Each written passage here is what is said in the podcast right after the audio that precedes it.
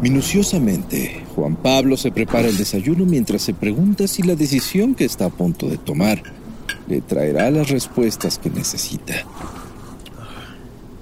Bebe su jugo de naranja y da una mordida al sándwich casi sin pensar. Su mente viaja a través de miles de pensamientos y de forma automática toma sus cosas para dirigirse al trabajo sin saber que, en realidad, nunca llegará. Al salir, se topa con un repartidor de pizza al que casi le tira la orden por no prestar atención. La calle le parece más ruidosa de lo normal y avanza con decisión hacia su destino. A la derecha, un mago callejero sorprende a la gente con un truco de ilusionismo, mientras parece flotar en el aire sin nada que le sostenga más que un bastón. Más adelante, una mujer lo detiene cuando estaba a punto de cruzar la calle con el semáforo en rojo por estar distraído viendo al mago. Ella le dice que lo ve ansioso y le entrega una tarjeta recomendándole venir a consultarla. Ella es psicóloga. Juan Pablo, un poco menos tenso, decide tomar un ligero respiro antes de cruzar. Camina al lado de un sitio de construcción. Cuando súbitamente un ruido ensordecedor lo sorprende. Una viga ha caído y dos obreros quedan colgando de otra. El susto que le provoca no le deja notar al hombre vestido de estrella que está a su lado. Juan Pablo decide cruzar las últimas tres calles, pero en esta ocasión, en vez de dar vuelta a la derecha hacia su oficina, gira hacia la izquierda. Cinco calles más adelante, se detiene frente a un pequeño letrero de neón de letras rosas. Absorto en el zumbido del anuncio, un sonriente viejecito de bastón y ojos lechosos, quien parece haberlo estado esperando, lo saca de su trance al ofrecerle un vaso con agua y le invita a pasar mientras un mazo de tarot tintinea en su cinturón.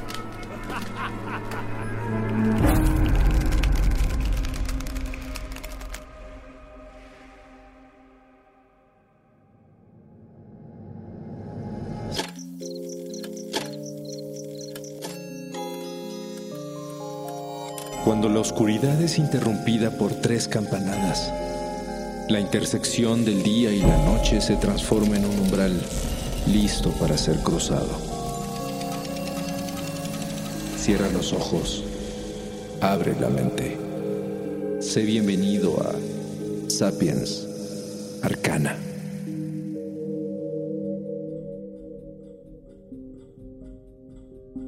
Desde su origen, la humanidad ha buscado saciar su curiosidad acerca del mundo que le rodea.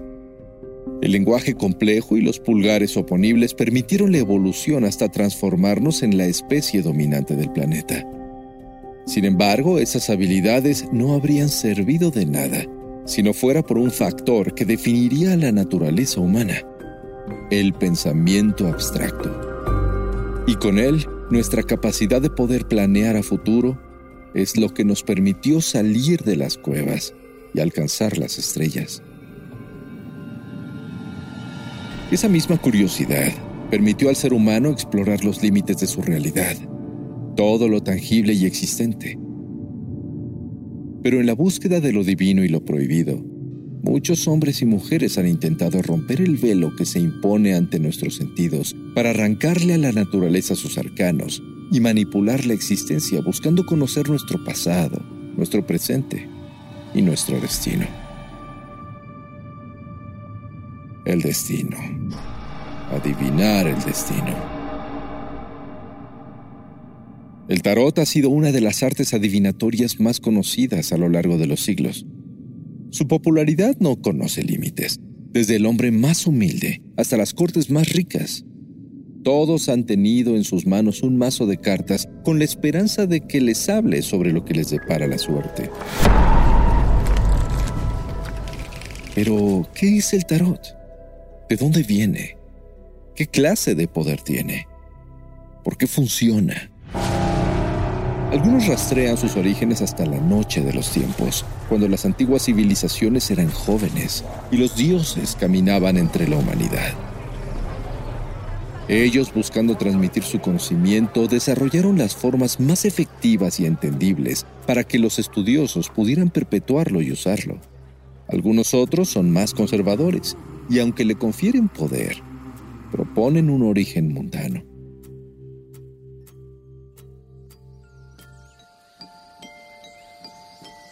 Los orígenes del tarot se remontan a la antigua China, con la invención del papel y sus diferentes usos, como el papel moneda y la facilidad para la creación de juegos de mesa basados en cartas que comenzaron a ganar popularidad por encima de los juegos tradicionales de fichas al ser fáciles de transportar. Las rutas comerciales fueron las encargadas de que otras culturas entraran en contacto con el invento y así pudieron incorporarlo a sus propios sistemas de entretenimiento. De este modo, en algún punto del siglo XIII, cruzó hasta el Medio Oriente y llegó a manos de árabes y turcos. Hasta principios del siglo XX, nadie que basara sus investigaciones con hechos se habría atrevido a justificar un origen al tarot. Sin embargo, fue en el año de 1939 cuando en el Palacio de Topkapi en Estambul, Turquía, apareció un juego de cartas llamado Mamluk. Muy parecido al juego actual, aunque por tener un origen musulmán, no muestra representaciones humanas en las que se conocen como cartas de corte.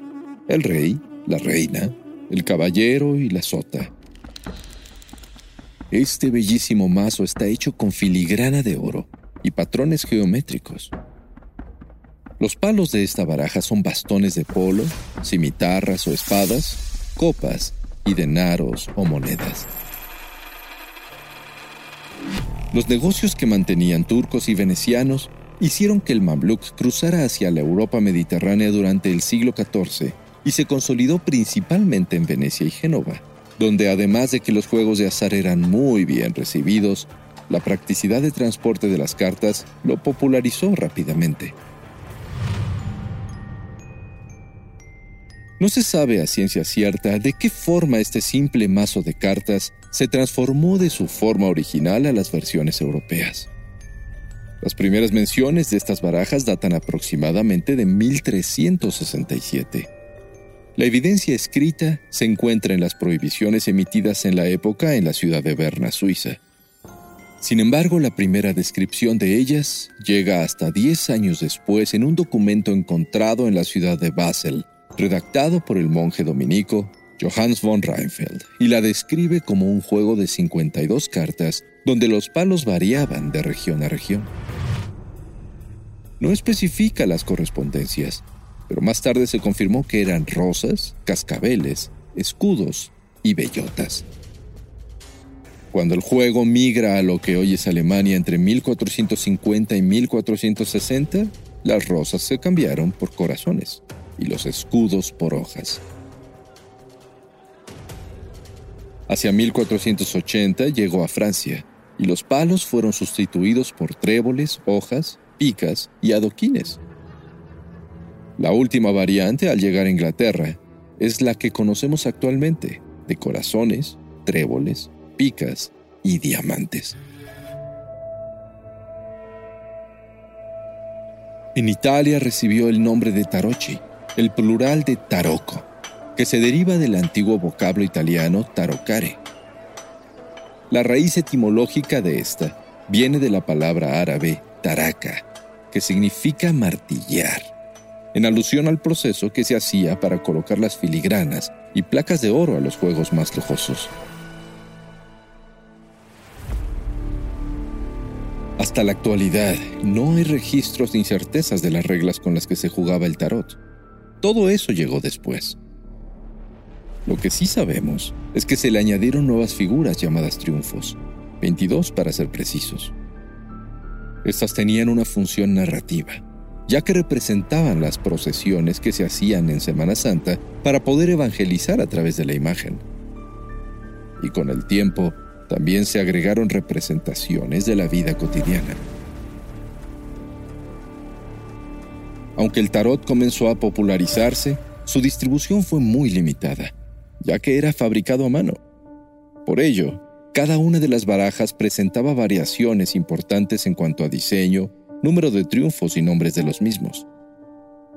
Existían algunos muy sencillos, con diseños muy simples, como el Jean Noble, que fue la base para el tarot de Marsella. Mientras que por otra parte existían piezas sumamente lujosas, como el Visconti Sforza, pintado en 1450 por el artista Bonifacio Bembo para las bodas de las familias más poderosas de Milán. Posteriormente, durante el siglo XVI, el mazo fue puesto al alcance de mucha más gente, gracias a la llegada de la imprenta, un evento crucial que consolidó las bases del tarot tal como lo conocemos hoy. Más tarde, en el siglo XVII, la Iglesia Católica comenzó a vigilar más de cerca las actividades de impresores y jugadores, ya que se percataron que existían cartas como el Papa, la Papisa y el Diablo.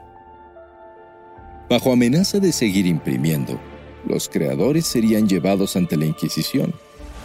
Es por ello que tarots como el Besanzón y el Miniquiate optaron por poner figuras mitológicas o planetarias. Júpiter para el Papa y Juno para la papisa. Hasta ese momento el tarot había cambiado la forma en la que se jugaban las cartas. Pero al final era solo eso, un juego. Hacia principios de los 1700 empezó a perder popularidad por la persecución religiosa y mucha gente prefirió regresar al mazo tradicional para evitar problemas. De cualquier modo, en 1750 en Bolonia, un hombre llamado Jean-Baptiste Aliet, autoproclamado como Eteila, lo empezó a popularizar como instrumento de adivinación. Fue en aquella época cuando se difundió la idea de que los romaníes, o mal llamados gitanos, leen la fortuna como un modo de vida. La magia se hizo presente en la estructura del tarot, cuando Teila declara que un hombre de Piedmonte, Italia, le reveló sus poderes adivinatorios.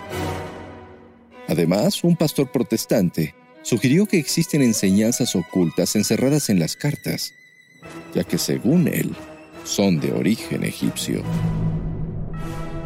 Por supuesto, nadie sabía demasiado sobre las culturas de la antigüedad, por lo tanto, nadie lo contradijo. Aseguraba que cada carta era una ilustración de algo que llamó el libro de Thoth, donde el dios con cabeza de ibis habría legado su conocimiento a la humanidad.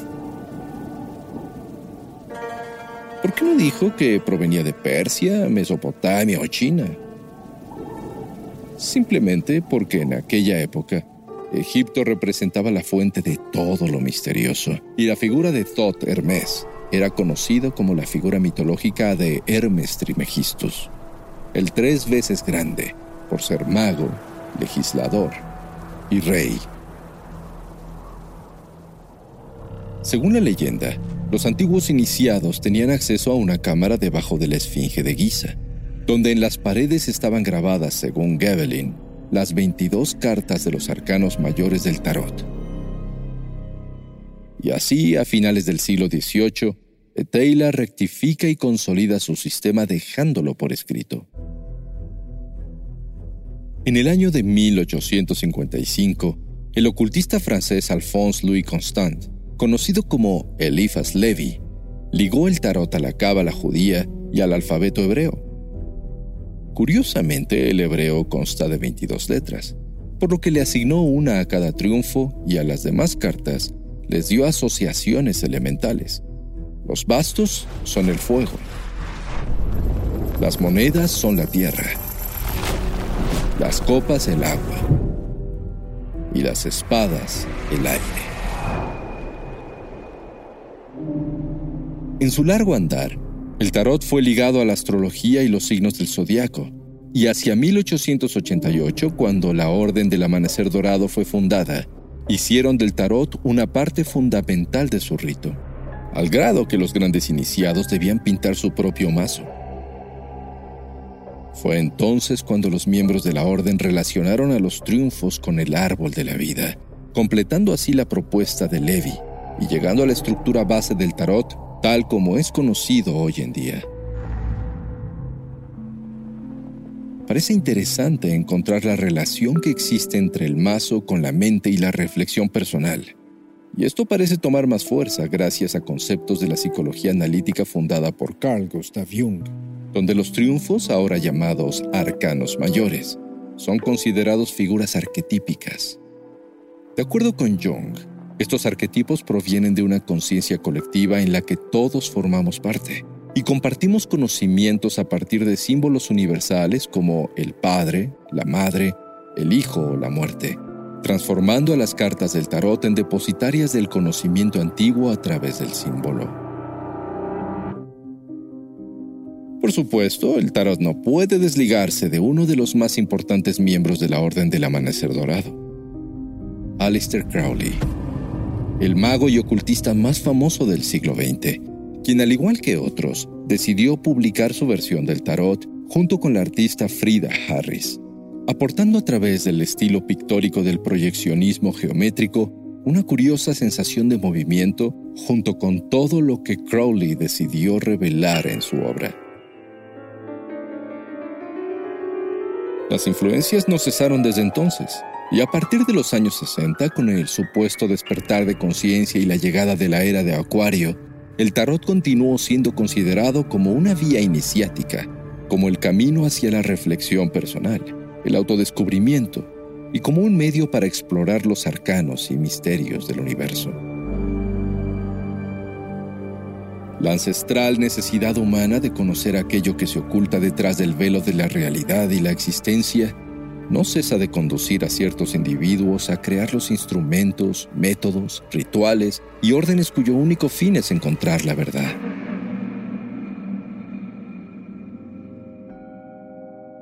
Y mientras la curiosidad se ha intensificado, más gente ha comenzado a diseñar y publicar sus propias versiones de las cartas basados en las más diversas inspiraciones llevando el contenido de estos nuevos mazos más y más lejos de lo que fue a inicios del siglo XX.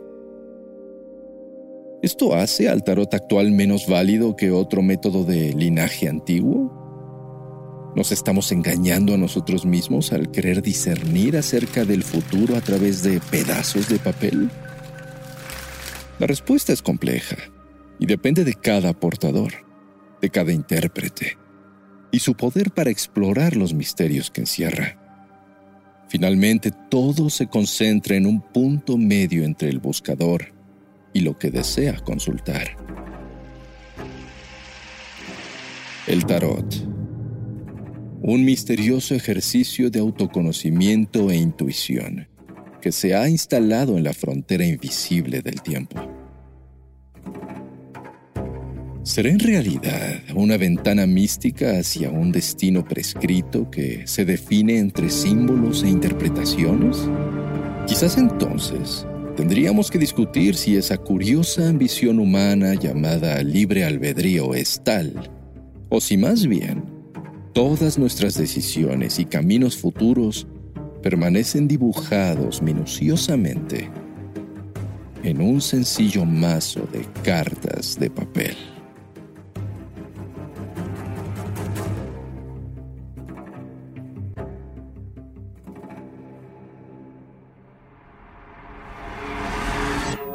El umbral se cierra hasta que la luna lo vuelva a abrir. Mientras tanto, abre los ojos y asómate en las grietas del espacio y el tiempo.